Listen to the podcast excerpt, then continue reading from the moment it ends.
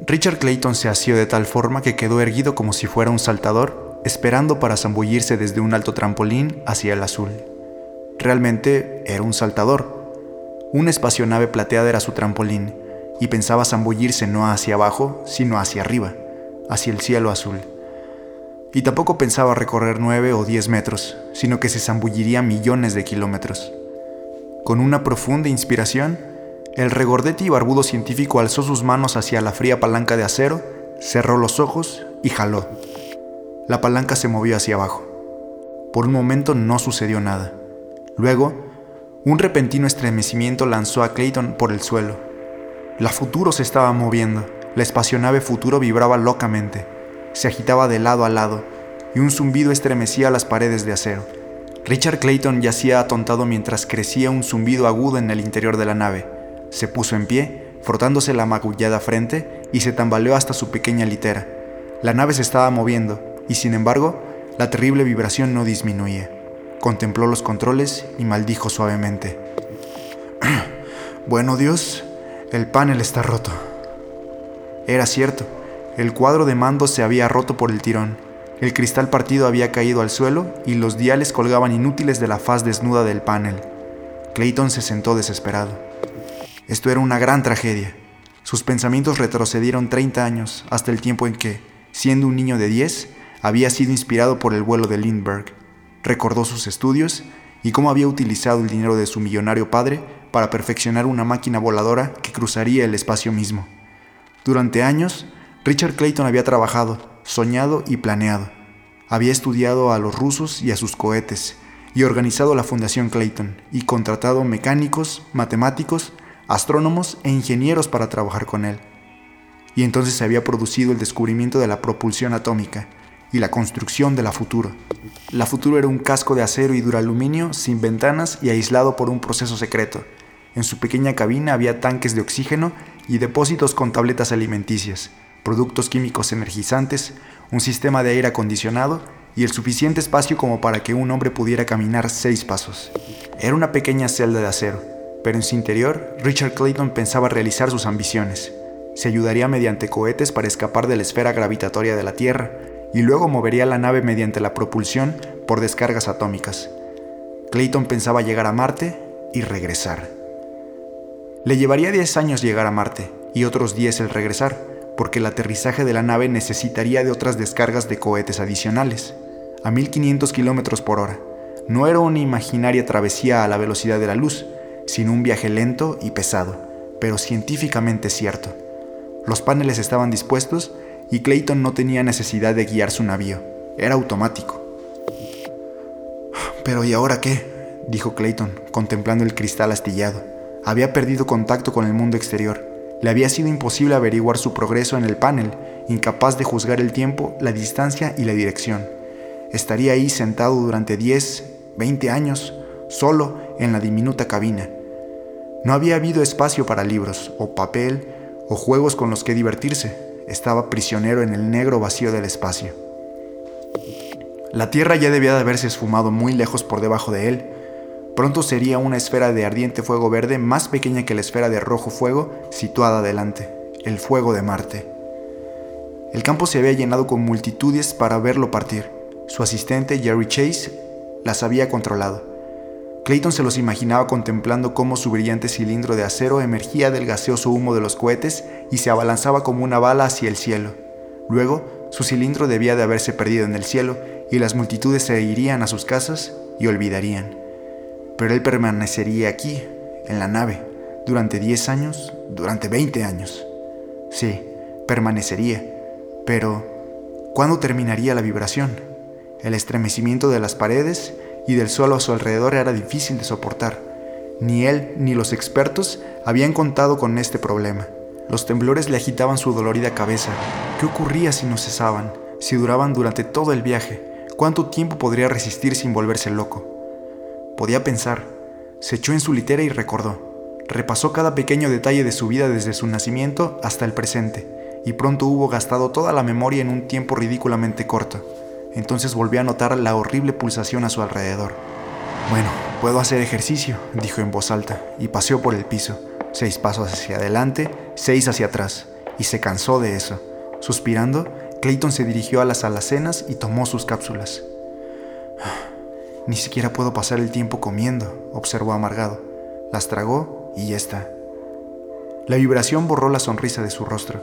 Era enloquecedora. De nuevo, se recostó en la agitada litera, añadiendo oxígeno al sistema de aire. Dormiría entonces. Dormiría si es que ese maldito temborileo se lo permitía. Soportó los horribles chasquidos y gruñó durante todo el rato, cerrando la luz. Sus pensamientos giraban alrededor de su extraña posición, un prisionero en el espacio. Afuera giraban los ardientes planetas y las estrellas se deslizaban por la negra oscuridad de la nada espacial. Aquí yacía seguro y cobijado, en una cama vibratoria, a salvo del gélido frío, si tan solo cesacen aquellas terribles sacudidas. Y no obstante, tenía sus compensaciones. No habría periódicos en el viaje para atormentarse con los relatos de la inhumanidad del hombre con el hombre, o del hombre contra el hombre, ni tontos programas de radio o televisión para molestarle. Tan solo esa maldita y omnipresente vibración. Clayton durmió, atravesando el espacio. No era de día cuando despertó, no era de día ni de noche, tan solo estaban él y la nave en el espacio y la vibración era continua, destrozándole los nervios en el incesante golpeteo contra su cerebro. Las piernas de Clayton temblaban mientras se llegaba al armario y comía sus píldoras. Luego se sentó y comenzó a sufrir. Una terrible sensación de soledad estaba comenzando a asaltarlo. Estaba tan aislado aquí, tan separado de todo. No había nada que hacer. Era peor que estar prisionero en aislamiento confinado. Al menos los prisioneros tenían celdas más grandes, veían el sol, respiraban aire fresco y contemplaban algún rostro ocasionalmente. Clayton había pensado siempre ser un misántropo, un recluso. Ahora deseaba ver otro rostro. A medida que pasaban las horas, tuvo extrañas ideas. Deseaba ver la vida, en cualquier forma. Hubiera dado una fortuna por la compañía, aún de un insecto, en este calabozo volador. El sonido de una voz humana hubiera sido un cielo. Estaba tan solo. No había nada que hacer sino soportar los tirones, pasear por el estrecho suelo, comer sus píldoras, tratar de dormir. Nada en qué pensar. Clayton comenzó a desear que llegase el momento en que sus uñas necesitasen ser cortadas. Haría que esa tarea durase horas. Examinó cuidadosamente sus ropas. Contempló durante horas en el pequeño espejo su barbudo rostro Memorizó su cuerpo, escrutó todos los artículos que contenía la cabina de la futuro y sin embargo no estaba lo suficientemente cansado como para dormir de nuevo. Sentía constantemente un pulsante dolor de cabeza. Al fin logró cerrar los ojos y sumergirse en otra duermevela, interrumpida por tirones que lo agitaban, haciéndole despertar. Cuando finalmente se alzó y encendió la luz, al tiempo que dejaba pasar algo más de oxígeno, hizo un terrible descubrimiento había perdido todo sentido del tiempo. El tiempo es relativo, le habían dicho siempre, y ahora se daba cuenta de cuán verdadero era. No tenía nada con que medir el tiempo, ni reloj, ni posibilidad de ver el sol o la luna o las estrellas, ni tampoco actividades regulares. ¿Cuánto tiempo llevaba viajando? Por mucho que tratase, no lograba recordarlo. ¿Había comido cada seis horas? ¿O cada día? ¿O cada veinte? ¿Había dormido una vez cada día? ¿Una vez cada tres o cuatro días? ¿Cuán a menudo había paseado? Sin instrumentos con los que situarse, estaba totalmente perdido. Comió sus píldoras en forma irregular, tratando de pensar a pesar del atontamiento que abotargaba sus sentidos. Esto era tremendo. Si había perdido la medida del tiempo, quizá pronto perdería el conocimiento de su propia identidad. En lo que sería allí, en la astronave, mientras cruzaba por el vacío hacia los planetas, solo, atormentado en una pequeña celda. Tenía que aferrarse a algo. ¿Qué era el tiempo? Ya no quería pensar en él, ya no quería pensar en nada. Tenía que olvidar el mundo que había abandonado, o la memoria lo pondría frenético. Tengo miedo, murmuró. Tengo miedo de estar solo en la oscuridad. Quizás haya pasado la luna Quizás me encuentre a un millón y medio de kilómetros de la Tierra, o, o a 15 millones. Entonces Clayton se dio cuenta de que estaba hablando consigo mismo. En ese camino se hallaba la locura, pero no podía detenerse, como tampoco podía parar la horrible vibración desmembradora que lo rodeaba. Tengo miedo, murmuró en una voz que sonaba vacía en la pequeña habitación zumbante. Tengo miedo. ¿Qué hora es? Cayó dormido, todavía susurrando, y el tiempo siguió su marcha. Se despertó con nuevo valor. Había perdido el control, razonó. La presión exterior, a pesar de la presurización, debía haber afectado sus nervios. Tal vez el oxígeno lo hubiera atontado y la dieta de píldoras era mala, pero ahora había pasado la debilidad. Sonrió, atravesando la cabina. Entonces volvieron de nuevo sus pensamientos. ¿Qué día era? ¿Cuántas semanas habían pasado desde que había partido? Quizá ya hubiesen pasado meses, un año, dos años.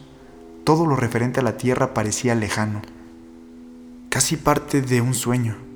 Se sentía ahora más cercano a Marte que a la Tierra. Comenzó a anticipar en vez de recordar. Durante un tiempo todo había sido mecánico. Había encendido y apagado la luz cuando lo había necesitado, tomado las píldoras por hábito, recorrido el suelo sin pensar, atendido inconscientemente el sistema de aire, dormido sin saber cómo ni cuándo. Gradualmente, Richard Clayton olvidó su cuerpo y los alrededores. El permanente zumbido en su cerebro se convirtió en una parte de él. Una dolorida parte que le decía que estaba zumbando a través del espacio en una bala plateada. Pero significaba algo más, porque Clayton ya no hablaba consigo mismo. Se olvidó de él mismo y soñó tan solo con Marte que se hallaba enfrente. Cada pulsación de la nave decía, Marte, Marte, Marte sucedió una cosa maravillosa. Aterrizó. El navío se clavó de proa, temblando. Luego se depositó suavemente sobre el gaseoso césped del planeta rojo. Durante largo tiempo Clayton había sentido el tirón de la extraña gravitación. Sabía que los ajustes automáticos de su navío estaban disminuyendo las descargas atómicas y usado el del tirón gravitacional natural del mismo Marte. Ahora el navío aterrizó y Clayton abrió la puerta. Rompió los sellos y salió fuera. Rebotó suavemente en el césped púrpura. Sentía su cuerpo libre, flotante, había aire fresco y la luz del sol parecía más fuerte, más intensa, aunque las nubes velaban el brillante globo. A lo lejos se alzaban los bosques, los verdes bosques con la vegetación púrpura que cubría los árboles. Clayton abandonó la nave y se acercó al fresco bosque. El primer árbol tenía ramas que se inclinaban hacia el suelo como dos brazos. Brazos, eran brazos. Se extendieron unos brazos verdes, unas ramas lo asieron y lo alzaron. Fríos anillos, viscosos como los de una serpiente, lo mantuvieron así, aferrado mientras era apretado contra un oscuro tronco de árbol, y ahora estaba mirando a la inflorescencia púrpura que cubrían las hojas. Los crecimientos púrpura eran cabezas, malvados rostros púrpura que lo miraban con ojos putrefactos como sapos muertos. Cada rostro estaba arrugado como una coliflor púrpura, pero bajo la masa pulposa había una gran boca. Cada rostro púrpura tenía una boca púrpura y cada boca púrpura se abría para babear sangre. Ahora, los brazos vegetales lo apretaron más fuertemente contra el frío y palpitante tronco, y uno de los rostros púrpura, el rostro de una mujer, se acercaba para besarle el beso del vampiro. La sangre brillaba escarlata en los sensuales labios que se acercaban a los suyos. Se debatió, pero las extremidades lo aferraban fuertemente, y llegó el beso, frío como la muerte. Su llamarada helada le recorrió todo su ser, y sus sentidos se ahogaron. Entonces Clayton se despertó y supo que era un sueño. Su cuerpo estaba cubierto de sudor. Esto le hizo darse cuenta de su propio cuerpo. Se acercó al espejo. Una sola mirada le hizo retroceder horrorizado. ¿Era esto también una parte del sueño? Mirando al espejo, Clayton vio reflejada la faz de un hombre envejecido. Las facciones estaban muy barbudas y se veían pliegues y arrugas, mientras que las antes mofletudas mejillas estaban ahora hundidas. Los ojos eran lo peor. Clayton ya no reconocía sus propios ojos. Rojos y hundidos en sus huesudas cuencas, ardían con una asombrada mirada de horror. Tocó su rostro y vio cómo la mano cubierta de venas azules se alzaba en el espejo y recorría el canoso pelo. Retornó un parcial sentido del tiempo. Había estado aquí durante años. Años. Se estaba haciendo viejo. Naturalmente, la poco normal vida lo hacía envejecer más rápidamente, pero no obstante debía haber pasado un gran intervalo de tiempo. Clayton sabía que pronto alcanzaría el final de su viaje. Deseaba alcanzarlo antes de tener más sueños. De ahora en adelante, la cordura y sus reservas físicas deberían combatir contra el invisible enemigo que era el tiempo. Trastabilló de vuelta a la litera, mientras temblando como un metálico monstruo volador, el futuro cruzaba la negrura del espacio interestelar. Ahora estaban golpeando el exterior de la nave. Sus brazos de acero estaban rompiendo la puerta. Los negros monstruos metálicos entraron con un paso de hierro. Sus severos rostros tallados en acero no tenían ninguna expresión cuando aferraron a Clayton por los costados y lo arrastraron fuera. Se lo llevaron a través de la plataforma metálica, caminando tiesos con pies que claqueteaban al chocar contra el metal. Grandes tubos de acero se alzaban en plateadas espiras a todo su alrededor y lo llevaron a una torre de hierro. Subieron las escaleras, clank, clank, clank, resonaban los grandes pies metálicos. Las escaleras de hierro giraban sin fin y sin embargo continuaban. Sus rostros estaban fijos y el hierro no suda. Nunca se cansaban, pero Clayton era una basura jadeante cuando alcanzaron el domo y lo empujaron ante la presencia, en la habitación de la cúspide. La voz metálica zumbó, mecánicamente como un disco fonográfico roto. Lo hallamos en un pájaro, oh amo. Está hecho de blandura. Está vivo en alguna extraña manera. Un animal. Y entonces la resonante voz del centro de la habitación de la torre dijo, Tengo hambre. Alzándose en un trono de hierro sobre el suelo estaba el amo. Simplemente una gran trampa de hierro, con mandíbulas metálicas similares a las de una pala mecánica. Las mandíbulas se abrieron con un clink y los horribles colmillos brillaron. Una voz llegó desde las profundidades. ¡Aliméntenme! Lanzaron a Clayton hacia adelante, con sus brazos de hierro y cayó dentro de las mandíbulas trampa del monstruo. Las mandíbulas se cerraron, masticando con gusto la carne humana. Clayton se despertó chillando. El espejo brilló cuando sus temblorosas manos encontraron el interruptor de luz.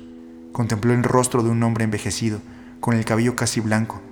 Se estaba haciendo viejo, y se preguntaba si su cerebro resistiría. Comer píldoras, caminar en la cabina, escuchar la vibración, regenerar el aire acostarse en la litera.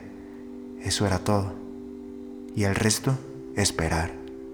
Esperar en una zumbante cámara de tortura durante horas, días, años, siglos, incontables eones.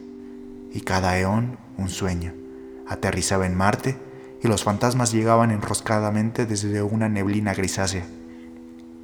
Eran formas en la neblina como cenagoso ectoplasma y podía ver a su través, pero se retorcían y llegaban, y sus voces eran débiles susurros en su alma.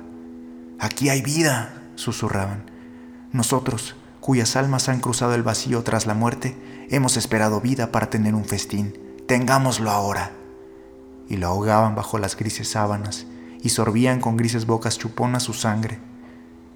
De nuevo aterrizaba en el planeta y no había nada, absolutamente nada, el suelo estaba desnudo y se extendía hasta horizontes de nada. No había ni cielo ni sol, tan solo el suelo sin fin en todas direcciones. Puso cautamente el pie en él. Se hundió en la nada. La nada vibraba ahora, como vibraba la nave, y lo estaba tragando. Estaba cayendo un profundo pozo sin lados, y la inexistencia se cerraba sobre él. Clayton soñó esto último estando de en pie. Abrió sus ojos ante el espejo. Sus piernas estaban débiles y se sujetó con manos que temblaban por la edad. Miró al rostro en el espejo, la faz de un hombre de 70 años. Dios, murmuró. Era su propia voz, el primer sonido que había oído en cuánto tiempo, en cuántos años. ¿Cuán lejos había llegado la futuro? Ya era viejo. Un horrible pensamiento mordió su cerebro. Tal vez algo había ido mal. Tal vez los cálculos eran defectuosos y se estaba moviendo demasiado lento en el espacio. Quizá nunca llegaría a Marte, o tal vez y esta era una terrorífica posibilidad, había pasado a lo largo de Marte, errada la cuidadosamente calculada órbita al planeta, y ahora estaba zambulléndose en los solitarios vacíos del más allá. Tragó sus píldoras y yació en la litera. Se notaba algo más en calma ahora. Tenía que estarlo. Por primera vez recordaba la Tierra. ¿Y si hubiera sido destruida? ¿Y si hubiera sido invadida por la guerra, o la peste, o por las enfermedades mientras él se había ido? ¿O si había sido golpeada por meteoros? ¿O alguna estrella moribunda había llameado la muerte sobre ella desde cielos enloquecidos? Unas nociones fantasmales lo asaltaron. ¿Y qué ocurriría si unos invasores cruzaban el espacio para conquistar la Tierra, tal como él lo estaba cruzando hacia Marte? Pero no tenía sentido el preocuparse acerca de esto. El problema era alcanzar su propio objetivo. Tenía que esperar, inerme, mantener la vida y la cordura durante el tiempo suficiente para conseguir su objetivo. En el vibrante horror de su celda, Clayton se hizo una firme promesa con toda su desvaneciente fuerza. Viviría, y cuando aterrizara vería a Marte. Muriese o no en el largo viaje de vuelta, existiría hasta alcanzar su meta. Lucharía contra los sueños desde este momento. No tenía forma de calcular el tiempo, tan solo un largo anonadamiento y el zumbido de ese infernal espacio-nave, pero viviría. Ahora llegaban voces desde el exterior de la nave, los fantasmas aullaban en las oscuras profundidades del espacio. Llegaron visiones de monstruos y sueños torturadores, y Clayton los rechazó todos. Cada hora o día o año ya no podía saber cuándo. Clayton lograba arrastrarse hasta el espejo, y siempre le mostraba que estaba envejeciendo rápidamente, su cabello blanquecino y su rugoso rostro le recordaban su increíble senilidad, pero Clayton vivía. Era ya demasiado viejo para pensar y estaba demasiado cansado. Simplemente vivía en el zumbido de la nave. Al principio no se dio cuenta. Estaba recostado en la litera y sus agotados ojos estaban cerrados en una especie de estupor. Repentinamente se dio cuenta de que la vibración había cesado. Sabía que debía estar soñando de nuevo. Se alzó dolorido y se frotó los ojos. No, el futuro estaba inmóvil. Había aterrizado. Estaba temblando incontroladamente. Los años de vibración habían producido esto, los años de aislamiento con tan solo sus locos pensamientos por compañía. Casi no podía ponerse en pie. Pero este era el momento. Esto era por lo que había esperado durante diez largos años. No, debían de haber pasado más años, muchos más. Pero podía ver Marte. Lo había conseguido habría hecho lo imposible. Era un pensamiento inspirador, pero, en alguna forma, Richard Clayton lo habría dado todo por saber tan solo en qué tiempo se hallaba y oírlo en una voz humana. Se tambaleó hasta la puerta, la puerta sellada hacía tanto tiempo. Allí había una palanca. Su anciano corazón bombeó excitado cuando empujó la palanca hacia arriba. La puerta se abrió, la luz del sol se deslizó hacia el interior y el aire sopló aire que cosquilló en sus pulmones y luz que no le hizo parpadear. Sus pies lo estaban llevando afuera. Clayton cayó en brazos de Jerry Chase. No sabía que era Jerry Chase, ya no sabía nada, había sufrido demasiado. Chase estaba contemplando el debilitado cuerpo que yacía en sus brazos. ¿Dónde está el señor Clayton? murmuró. ¿Quién es usted? Contempló la envejecida y arrugada cara. Pero... Si es Clayton, jadeó. Señor Clayton, ¿qué es lo que ha ido mal? Las descargas atómicas fallaron cuando puso en marcha la nave y lo que pasó fue que continuaron estallando. La nave nunca abandonó la Tierra, pero la violencia de las descargas nos impidió llegar hasta usted hasta ahora. No podíamos acercarnos al futuro hasta que se detuvieron. Hace un poco, la nave dejó de temblar. Le hemos estado vigilando de día y de noche. ¿Qué le pasó a usted, señor? Los apagados ojos azules de Richard Clayton se abrieron. Su boca tembló mientras débilmente suspiraba. Perdí la medida del tiempo. ¿Cuánto... cuánto tiempo he pasado en el futuro? El rostro de Jerry Chase era grave cuando miró de nuevo al viejo y respondió suavemente, tan solo una semana. Y, mientras los ojos de Richard Clayton se helaban con la muerte, el largo viaje terminó.